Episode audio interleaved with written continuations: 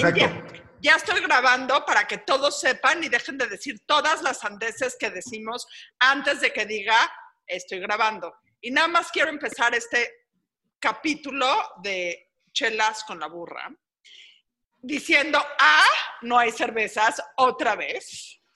B, fuimos el 27 podcast más escuchado eh, de Society and Culture en Spotify, lo cual se me hace increíble porque empezamos a transmitir el 9 de julio, o sea, solo, solo tenemos data de medio año y nuestro propósito para el próximo año es A, no morirnos de COVID, B, estar en el top 10 de los eh, episodios de Spotify, etcétera, etcétera. Entonces, bienvenidos sean todos.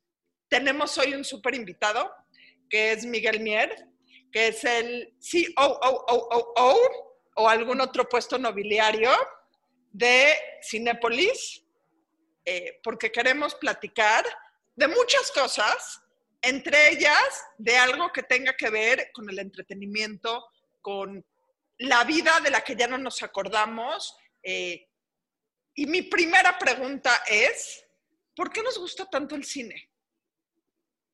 Hola Dina, Amargator, Laura, qué gusto me da estar aquí en La Burra Arisca. No conocía el formato hasta hace algunas semanas y me encantó, me parece que, lo hacen increíble, que es una gozadera eh, chacotear y compartir ideas y planes con ustedes. Ya sé que me van a poner una revolcada, ya me lo advirtieron, entonces, pues bueno, aquí estamos igual dispuestos. Eh, y, y bueno, ¿por qué extrañamos tanto ir al cine? Sabes que el cine nos ha acompañado y, vaya, Adina, tu familia está muy involucrada en el cine, tu hermano, tu papá, mm, los he visto en muchos eventos, en temas de cine hace mucho tiempo. Y el cine, pues es una forma de expresión, un arte que inventan los hermanos Lumière hace 120 años. Y el cine ya pasó por una pandemia. La influencia española, que fue la última pandemia que tuvo esta humanidad, sucedió después de que ya existía el cinematógrafo.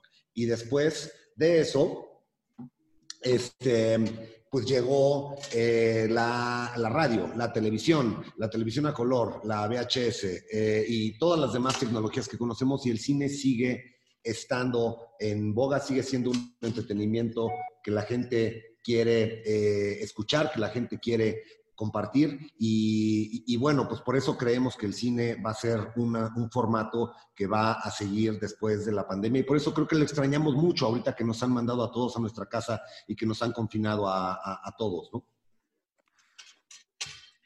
Yo te voy a decir que extraño enormemente las palomitas. O sea, sé que, sé que es lo menos, eh, sé que tenemos que hablar de la gran industria del cine y el arte y todas esas cosas increíbles, pero las palomitas en mi casa no me quedan como las palomitas del cine. O sea, no es lo mismo ver una película con palomitas aguaditas, perdón que les diga a ustedes. No, de acuerdo. Y, la verdad es que creo que las palomitas que siempre han acompañado el cine hace décadas, eh, apuntan a la indulgencia, como que cuando vas al cine, si estás a dieta este, y estás, no sé, queriendo comer súper sano y tal, cuando vas al cine te echas tus palomitas, a veces te echas tus nachos, como que están vinculados con, con ese momento de indulgencia. Y ese momento de indulgencia como que es parte de lo que te hace dejarte ir a la historia que está queriendo contar este cineasta. Entonces, como que estás en ese lugar, en ese espacio cerrado, diseñado con audio y video especial para que te entregues a la inmersión de la historia. Y creo que las palomitas pues son parte de ese, de ese momento de indulgencia. Y también la parte social, el compartirlo con más gente y escuchar las risas de los de al lado y escuchar los sollozos y escuchar eh, las, por ejemplo, en, en India tenemos 10 eh, años de estar en el mercado de la India, siendo exhibidores, haciendo salas de cine, pero ya no consumen las películas de Hollywood que normalmente consumimos de este lado del planeta. Ellos consumen su propio cine y en su cine hay mucho musical, muchos bailables y la gente se para a bailar. Y no es lo mismo ver un Bollywood desde una computadora o desde tu casa que entrar a una sala de cine en India y ver a toda la gente bailando en el interior de la sala. O sea, esa, esa conexión social, grupal, colectiva que existe al interior de una sala de cine, difícilmente se da en otro, en, otro espacio, ¿no? Y por eso lo extrañamos, creo. Afortunadamente yo no vivo en la India, güey, porque yo sí hay algo que no soporto en el cine y soy adicta al cine, es el cuchicheo, el que llega tarde, el que no deja de hacer ruidito con lo que sea que se haya comprado. O sea, cállense. Claro, es la, es la, Margator, ¿no? Qué, raro. O sea, es parte de el que está comentando la película todo el tiempo, el que cada vez que algo pasa, órale, puta, cállate, güey. Yo hasta, yo hasta eso extraño, la verdad.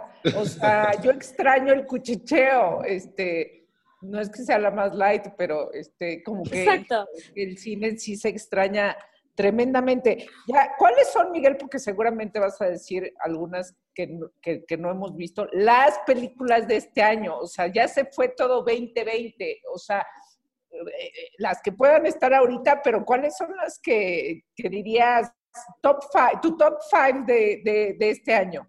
Pues mira, la verdad es que este año sí ha sido muy complicado porque muchas de las películas las están mandando para el 2021, pero creo que ha habido muchas películas mexicanas que están eh, en pantalla. Por ejemplo, ahorita sigue en pantalla Nuevo Orden de Michel Franco, que estuvo en Venecia y el Festival de Cine de Venecia fue el primer evento en vivo, en cine, que, sucede con todas las medidas de, distanciamiento. Y eh, Michelle Franco se gana el León de Plata allá. Y ahorita tenemos nuevo orden en pantalla todavía y definitivamente es una de mis top de este año. Eh, de las otras películas que han salido en pantalla, definitivamente Tenet de Christopher Nolan. Ay, sí, he oído muchísimo. Peliculón, peliculón. Y, y, bueno, es una película que la gente que se animó a ir al cine desde aquel momento la veía una vez, dos veces, tres veces. Y pues Nolan, siendo Nolan y sus tramas complicadas con el tiempo, eh, la gente que las veía por segunda y por tercera vez seguía descubriéndole cosas a esta historia eh, tan tan Nolan. Ahora viene el 18 de diciembre La Mujer Maravilla, Wonder Woman. Eh, es la precuela de Wonder Woman y, es como la gran película de Hollywood que, pues como que abre el, mercado de cine mundial. Pero en el Inter ha habido mucho cine más, digamos, local o regional. Eh, como ya hablamos de Nuevo Orden, eh, mucho anime. Ahorita esta semana arranca una, una de las películas de anime más icónicas eh, que se llama Hero Academy. Y, y, bueno, cierra la saga de estas películas de Hero Academy, pero creo que está abriendo oportunidad y está abriendo espacio a un cine que antes quizás no tenía tanto espacio porque estaba lleno de películas eh, más grandes de estudios. Por ejemplo, tuvimos el, tour de cine francés eh, y fue exitosísimo y mucha gente pudo ver eh, películas de cine francés los siete días de la semana, distintos títulos, y eso fue algo que nos agradecieron muchos de nuestros clientes también, haberle dado tanto espacio al cine francés. Entonces hay un poquito de todo. Ahora, hay, una opción, hay una opción B de, de Cinépolis, este, no estoy tan segura este, sobre si no puedo ir al cine, eh, ¿ya, hay, ¿ya hay este servicio para contratar en casa? Sí, tenemos Cinepolis Click, que es un servicio que no es de suscripción, o sea, no es como Netflix, es de transacción, es como iTunes, en donde compras lo que consumes. Y ahí lo que tenemos es una curaduría de muchas películas eh, que hemos visto en festivales y que escogemos que no tienen otras plataformas. Por ejemplo, eh, para los que no lo sepan, nosotros eh, somos sponsors del Festival de Cine de Morelia, en donde se seleccionan muchas películas en competencia y fuera de competencia, eh, y toda esa selección de películas las tenemos en Cinepolis Click. Entonces, la gente desde su casa, los que, los que todavía no se han animado a salir al cine o ya se animaron a, salir al cine y quieren ver algo de contenido eh, seleccionado y curado por nosotros, lo van a encontrar en Cinepolis Click. Oye, bueno, eso está muy bien. Eh, hoy leía que la academia pasó, pospuso los premios Oscar, que normalmente son el tercer domingo de febrero, este, a abril, ¿no? Y están apostándole que en abril ya va a poder ser presencial. Pero esto no es nada más porque quieren que sea presencial y hacer el show y tener algo de normalidad, es porque hay que darle un tiempo. O sea, para que una película pueda ser nominada al Oscar o a, varios de los premios de la temporada de premios, tiene que haber estado exhibida en, cines, ¿no? Y entonces, pues este año efectivamente le dio la madre a todo este proceso de, pues de nominación y de exhibición y de tal. Entonces también ahí es, Es que cuando empiezas a ver en cada sector el impacto del pinche COVID que me trae hasta el cocol, es impresionante, ¿no? O sea, cómo es una cadenita de dominó que afecta absolutamente todo, incluidos estos premios que nos pueden o no parecer banales. Para mí son el Super Bowl de la vida. Yo trabajando en cine también varios años de mi vida. Este, pues sí, entonces hay que patear todo para allá para esperar que se puedan estrenar en cine, para esperar que la gente pueda ver, para ver qué se puede nominar. Este, pues está muy cañón, ¿no? No, tienes razón, y va a ser unos Óscares muy raros. De hecho, es como la noticia de esta semana, porque acaban de anunciarlo hace dos días que lo van a, se van a animar a hacerlo presencial en abril. Había enormes dudas si sería presencial o si sería online. También los miembros de la academia, muchos son población en riesgo porque son gente de edad avanzada. sí, este, y entonces, pues tenerlos ahí en la sala, pues es, es, un riesgo ahí en el Kodak Theater. Pero la otra parte, sabes que em, muchas de las películas que van a tener nominaciones no van a haber salido a pantalla porque muchas son de plataformas. Como este año no hubo cine, como este año perdimos nueve meses de la exhibición cinematográfica en el globo terráqueo y con todos los empleos y toda la destrucción económica que eso implica, este año las películas que están siendo nominadas y las que suenan fuerte eh, en los medios especializados, muchas de ellas nunca van a haber tocado un cine porque o son producciones de Netflix, de Amazon, de Disney Plus, eh, en fin, de, otros OTTs. Entonces, van a ser unos Óscares bien raros los de, los de este año. Y, bueno, pero van a ser muy interesantes a la vez, ¿no? Oye, Miguel, y ahorita que, que dices, o sea, efectivamente, en toda esta reinvención del mundo, siempre, o sea, una, siempre vemos cuando cuando pasa algo muy cañón en la historia de la humanidad, después lo vemos en el cine, ¿no? Después hay 100.000 películas de cualquier cosa, o sea, de esta guerra, de la otra guerra, de la crisis financiera del, del ¿qué era? 2007, de, o sea, bueno, pues ayer me impresionó, o sea, fue como uno de esos momentos de decir, ah, chinga, ya pasamos a ese... Ayer empecé a ver la temporada 5 de una serie que veo con mi hija que se llama This Is Us.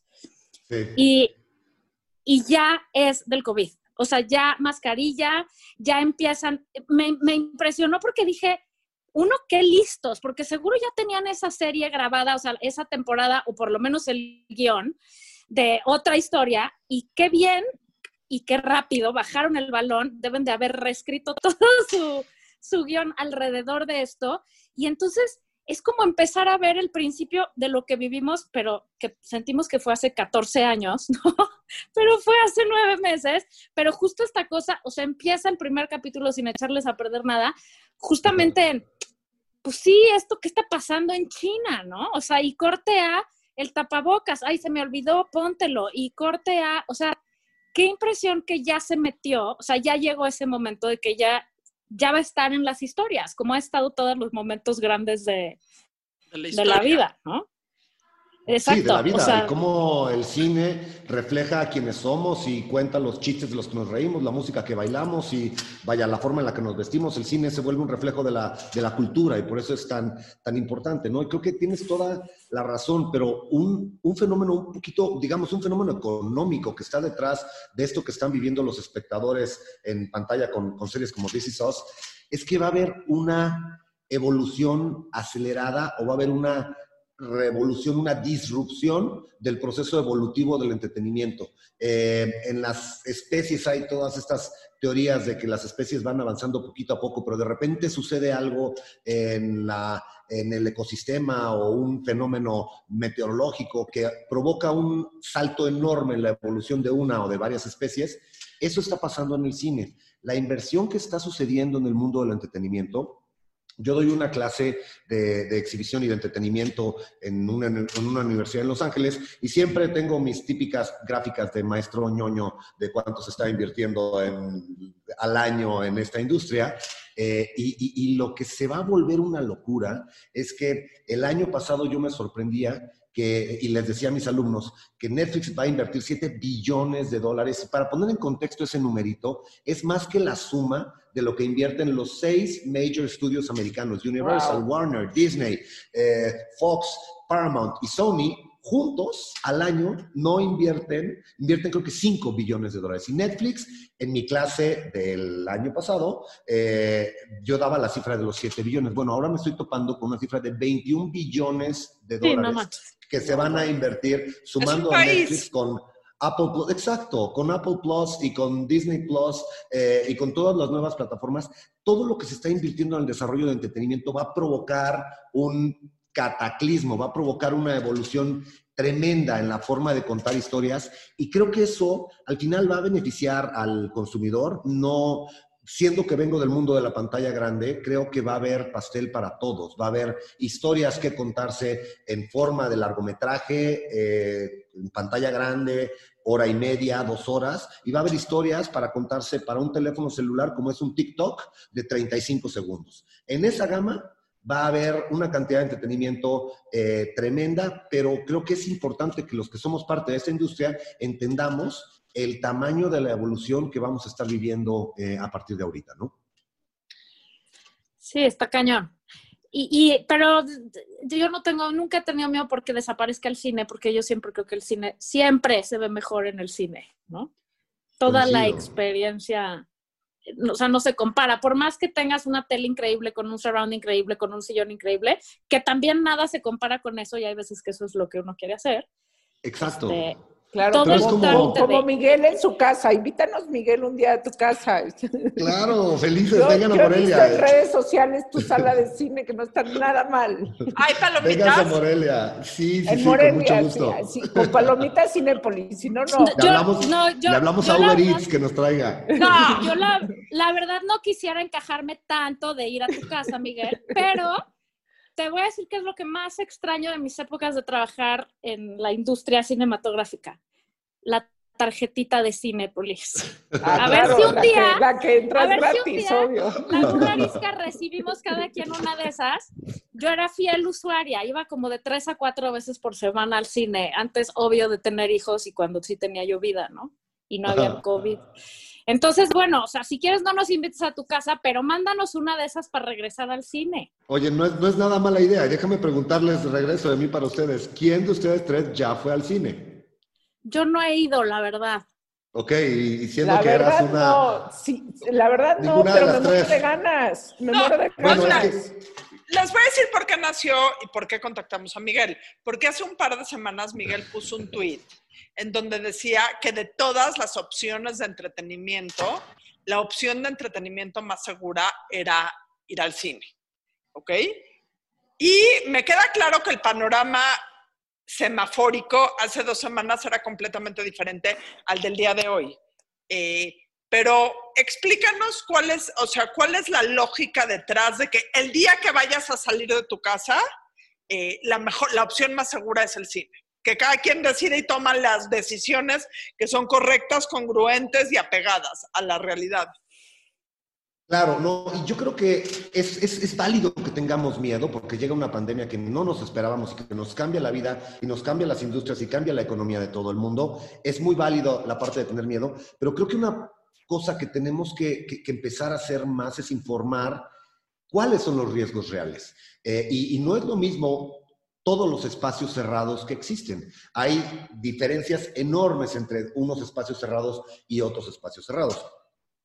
Eh, el cine tiene varias razones que nos llevan a la conclusión que dijo Arina. Eh, va a ser el entretenimiento más seguro, al menos para temas de contagio de cosas que se muevan por el aire. Y les voy a explicar o les voy a dar algunas razones por qué. En primera, ojalá no pase lo que tanto le choca a la Margator, que la gente hable. Porque cuando vas a una sala de cine, normalmente deberías de ir a que alguien más te cuente una historia, no a tú estar hablando con el de al lado y con el de al lado y con el de al lado. Entonces, por un lado es una actividad en donde estás en silencio. Hay una eh, doctora, la doctora Morisca de la, Universidad de Brisbane en Australia, que es la experta en temas de contagio y de epidemias eh, airborne que se, que se mueven a través del aire, en donde sacó unos números y la matemática complicada termina siendo algo sencillo. No es lo mismo una actividad en donde estás eh, o, no, es, el mismo riesgo de contagio en una actividad en donde estás moviéndote activo que en una en donde estás eh, tranquilo y estás en reposo o estás eh, sin hacer mayor actividad física. O sea, no es lo mismo un gimnasio que una biblioteca. Cuando te estás moviendo, estás generando más posibilidad de contagio que cuando estás en una biblioteca. Esa es una. Y en un cine estás sentado y estás tranquilo y no estás en una caminadora, en una corredora o en una bicicleta. No, y estás callado, ¿no? No estás escupiendo partículas. Algunas personas. Exacto. Exacto. Y esperemos que todos estén callados. Ahora es más molesto en el cine la gente con su pinche pantallita prendida que la gente Estoy de acuerdo. Odio la pantallita prendida. Ya, hay una cultura, ya hay una cultura un poco de este, ¿no? Castigo social. Sí, qué este, bueno. Ya deja bueno. que le suena, que prende la pantalla y está en el máximo de luminosidad. Pero, yo soy la señora que le dice, ¿eh? O sea, yo sí le digo, oye, please, un favorcito, ¿no le pagas? Pero les voy a decir, qué molesto. ¿cuál, es el peor pecado de todos en el cine. El que está hablando atrás de ti y le está diciendo a su compañero, ve lo que va a pasar, ahorita va a pasar, ahorita no, no te pierdas lo que va a pasar. hay un círculo del infierno para esa gente pena de muerte. Seguro, pena seguro. de muerte a ese y al de la pantallita. Perdón, te interrumpimos. Y, el, y el, creo que el, el, podium del tercer lugar es el que te patea el asiento atrás. Ah, no, bueno. Este, que tiene tic nervioso y te está pateando el asiento. Pero bueno, este, y por cierto, hay un, hay un stand-up de, de, Sofía Niño de Rivera que salió hace dos semanas, que habla del regreso al cine, que habla del que te está pateando atrás, que está muy divertido. Pero bueno, eh, independientemente... Eh, otra de las cosas que pasa en el cine es que el aire, no es lo mismo estar en un lugar donde el techo es chaparrito y hace cuánto abrieron las cafeterías, los restaurantes, los gimnasios y el cine seguía cerrado. Cuando el cine tiene entre, entre 6 y 12 metros de altura, que eso hace que haya muchísimo más eh, espacio y los aires acondicionados de los cines están diseñados para sacar el aire del cine Vaya, tengo mil datos, no los quiero aburrir con muchos datos, pero uno que es muy importante es que la Organización Mundial de la Salud dice que si tú logras sacar el aire completo de un espacio, de este espacio, una vez cada hora, se vuelve un espacio seguro. Nosotros lo sacamos dos veces por hora, o sea, cuatro veces por función, al doble de lo que, de lo que recomienda la Organización Mundial de la Salud. Eh, y además tenemos todas las medidas de distancia, gel. Eh, Oye, pregúntame, Miguel. Sí, sí, sí. Este, ¿Tienes que quedarte con el tapabocas sentado o no? Lo que recomendamos es que la gente se quede con el tapabocas, excepto cuando estás comiendo. Cuando estás comiendo, pues lo tienes que quitar. Y además, cuando estás comiendo no puedes hablar, de preferencia. O sea, creo que es falta de educación hablar en el cine y hablar en el cine y comiendo, pues triple. Te sorprenderías, te sorprenderías de lo que la gente es capaz de hacer. triple tache. Pero, pero bueno, esa gente mejor le pedimos que, pues, que renten Cinepolis Click. Este, y, pero bueno. Oye, eh, pero, pero en una sala de 100, o sea, ¿cuánto es el aforo que, al, al, cuánto de su capacidad están, no, no aceptas. En la mayoría estamos al 30%, pero saben que el promedio, ya tenemos en muchos estados como, como eh, Quintana Roo, como Michoacán, eh, tenemos ya más de seis meses abiertos y déjenme decirles que el promedio por función que tenemos en todos los cines, o sea, si la gente cree que van a ir a una sala de cine y se van a topar con mucha gente que los va a contaminar, tenemos nueve personas por función. Ese es nuestro promedio de gente. Yo la semana pasada fui con un eh, escritor que no quería salir de su casa y en toda la pandemia no salió de su casa hasta la semana pasada a ir a ver Nuevo Orden. Este, y éramos él, su esposa, otra pareja y nosotros dos. Éramos seis personas en la sala de cine y eso es más o menos lo que te encuentras en una sala de cine ahorita. Entonces, no, no hay aglomeraciones. Por un lado, tenemos el 30% de, de, de, boletos vendidos, todo el resto de la sala está cerrado, o el 50% en algunos estados, pero la mayoría tenemos el 30%, eh, y eso hace que el número de gente que vaya es bajísimo. Pero déjenme decirles, por último, uno de los países que no cerró durante toda la pandemia, que tuvieron una forma de atacar a este bicho distinto, muy distinto, diametralmente distinto a como lo hicimos en México. Probablemente, probablemente mucho mejor que nosotros, probablemente pues, digo. Es que veamos los resultados de Corea. El que, digas, el que digas. Veamos ¿Qué hicieron? ¿Qué hicieron? Corea no cerró las salas de cine, las mantuvieron abiertas, pero tienen un sistema de detección, de tracking de la gente muy bueno. Y hay un estudio que dice cuáles son los eventos en donde ha habido un super spread. Y super spread se refieren a un lugar en donde se han contaminado más de 10 personas, de 10 en adelante. Y bueno, es una lista, es un Excel que tiene 3 mil y tantos eventos, muchas bodas, muchas eh, ceremonias religiosas, etcétera. Pero saben que en los 3.500 eventos no hay un solo cine, no hay un solo caso en donde haya habido un super spread que es de 10 o más en el cine. Pero el otro dato interesante es que en Corea, que siguen el tracking de la gente, y los cines siempre estuvieron abiertos, detectaron decenas de casos de gente que fue a un cine con COVID, porque ya lo saben al detectar a la gente que tiene el COVID, que fue a una sala de cine y, estuvo con más gente y no contaminó a la demás gente. Entonces, eh, es, es, increíble el cine en general por esta naturaleza, que la gente no está hablando, la gente no está eh, haciendo una clase de aeróbics. Este, eh, eso provoca que sea un espacio de muy bajo riesgo de contacto. Y creo que cuando logremos comunicar estas ideas y estos datos, la gente va a empezar a claro, hay que tenerle mucho respeto al COVID, pero entender a diferenciar espacios en donde tienes alto riesgo de contagiarte y espacios en donde no. La gente en la casa se queda a ponerse las pedas y los eventos sociales y las reuniones con, familiares y ahí es en donde hay un altísimo riesgo de contagio y tú crees que porque es DNA de tu DNA y es sangre de tu sangre no te van a contaminar. No, hombre, esos están siendo los focos rojos de contagio y no las salas de cine que a veces tendemos a satanizar por ser un espacio cerrado y por, y, por todos estos miedos que ya platicamos, ¿no? Claro, claro. A mí... Este, pues hay que ir. hay, que ir. Hay que ir. Por eso preguntaba yo las Vamos, las invito, las invito. A, mí me interesaría hacer una última pregunta antes de acabar esto y se las voy a hacer a todos. No es una pregunta incómoda, es una pregunta cómoda. ¿Cuál es tu película favorita de la historia? Ah, no, esa, tengo muchas categorías. Incómoda, no, Es una, es, una. no hay. Yo, yo, yo, lo tengo. ¿Me dejas dos? ¿Me dejas dos? dos. Es que hay, hay, muchas categorías.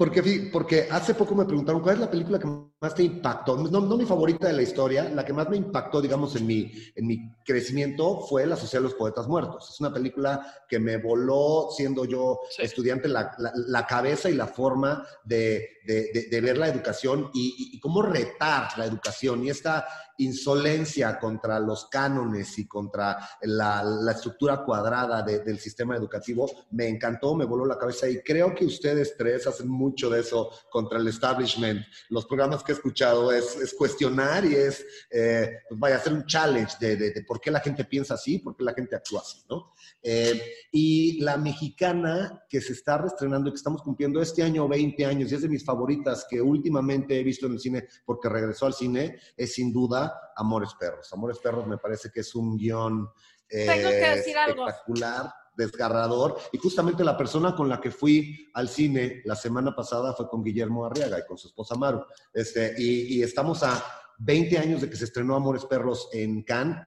Hay una versión remasterizada, todavía está en algunas salas de cine. Yo la vi aquí en el Festival de Cine de Morelia y otra vez me voló la cabeza eh, increíblemente y la veo tan actual como, como fue hace 20 años. Pero 20 años, 20 este, años, o sea, qué rápido tengo que decirles, modestia aparte, que fui la cabeza del equipo de mercadotecnia que hizo la campaña de Amores Perros, para que vean qué roca está. Gracias a la Marketor Amores Perros tuvo el éxito que tuvo. No, bueno, te voy a decir, la cabeza del área de mercadotecnia de Nuvisión era mi jefe Richard Ham, pero yo era la, o sea, me dijo, bueno, X. Él era la cabeza, tú eras el cerebro. Lo sabemos. Bueno, Amargator, ¿sabes con qué película abrimos el Festival de Cine de Morelia? Justamente con Amores Perros, por celebrar una película que ha hecho un antes y un después del cine en México. Este, y, bueno, es, es de verdad para mí una de las películas, uno de los guiones más, más increíbles. Y, si, y, y por último, si hablamos de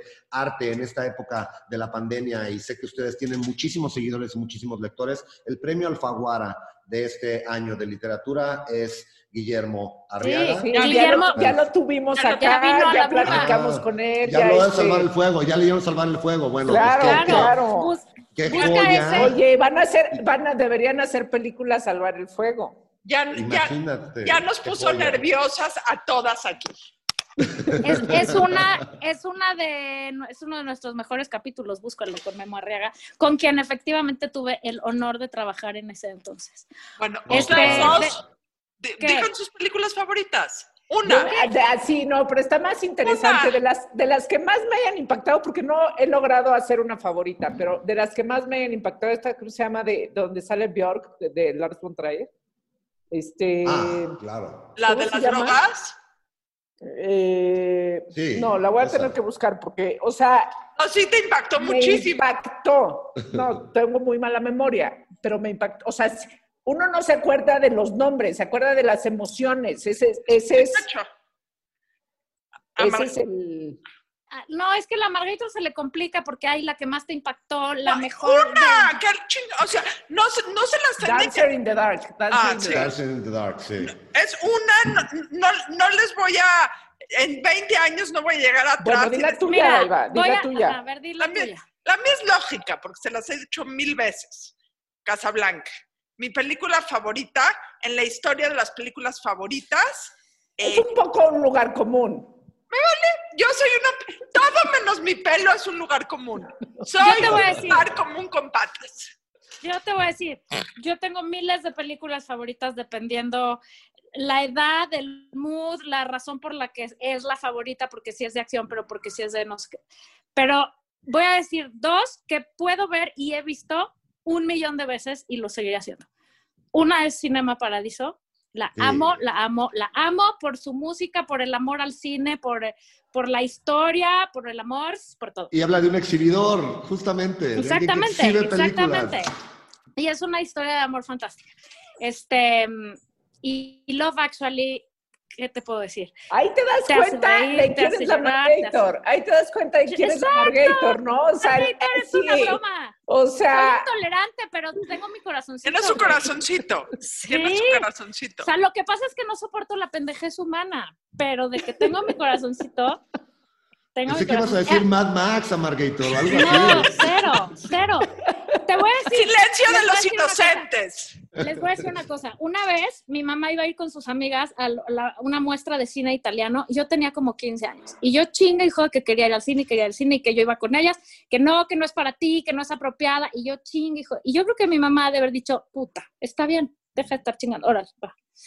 Y ahí vamos a la UNAM a ver una película que nunca voy a olvidar, que se llama La Noche de San Lorenzo. Sigo teniendo pesadillas de esa película. O sea, ese día entendí que mi mamá a veces tenía razón. Una cosa horrible en la Segunda Guerra Mundial en un pueblito en donde los alemanes meten a todo el mundo en la iglesia y vuelan la iglesia.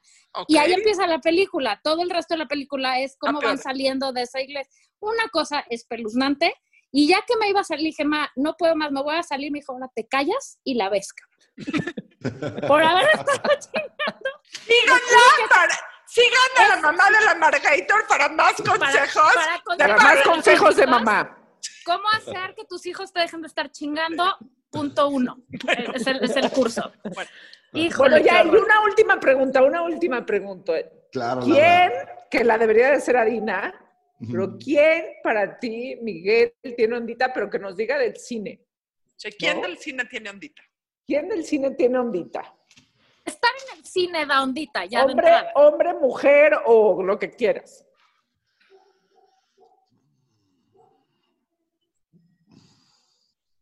Mira, no puedes decir Guillermo Arriaga porque ya lo dijimos varias veces. Ya lo dije, exacto. Pero, pero les diría que a mí me gusta mucho a dónde va eh, Michel Franco. Eh, y, la siguiente película que, que, vaya, lo que pasa es que no tenemos, no han leído ustedes el, el, guion de la siguiente película, pero creo que de dónde viene Michel Franco y a dónde va, eh, Michel nos va a entregar muchos, ya es hoy el mexicano que más premios ha traído a México de, los festivales europeos. Y la siguiente película que hace con Tim Robbins, que es sobre Acapulco, es un peliculón y trae dos o tres proyectos más cocinando en el horno que, pues vaya, se me hace que, pues que, va, que va muy bien. En el mundo comercial, creo que va a venir algo muy padre, muy fuerte de Gary Elasraki con, con Eugenio Derbez lo que ese combo pueda, pueda entregarnos, este, pero, pero creo que va a haber algo, va a haber algo padre ahí, pero muy en el, en el mundo, en el rollo de lo comercial. Y, dentro del equipo de Michel Franco, o sea, de la gente que está cercana a él, por ejemplo, está David Sonana, que eh, hizo la película Mano de Obra, que también mucha gente no pudo ver, se exhibió solamente en un cine independiente, eh, pero busquen La Mano de Obra, es una película muy padre que eh, estuvo nominada a varios Arieles. Y de ese grupo está también Lorenzo Vigas, que Lorenzo Vigas ganó el León de Oro hace ocho años en Venecia y va a sacar su siguiente película ojalá el año que entra, si no el que sigue. Pero Lorenzo Vigas es otro cineasta, él no es mexicano, es venezolano, pero es otro cineasta que creo que hay que seguirle la huella. O sea que ahí les dejo como dos o tres caminos, lo comercial, en lo de festivales este, y, una trayectoria que creo que va a dar mucho, mucho, mucho de qué hablar, que es la de Michelle. Buenísimo. Eh, Miguel Mier, muchísimas, sí, oh, oh, oh, oh, oh, oh, de Cinépolis, como dice Adina. Muchísimas gracias por estar con nosotros. Tanta vocal en un título, ¿no? El mero, mero petatero es más fácil. No, cero, cero es.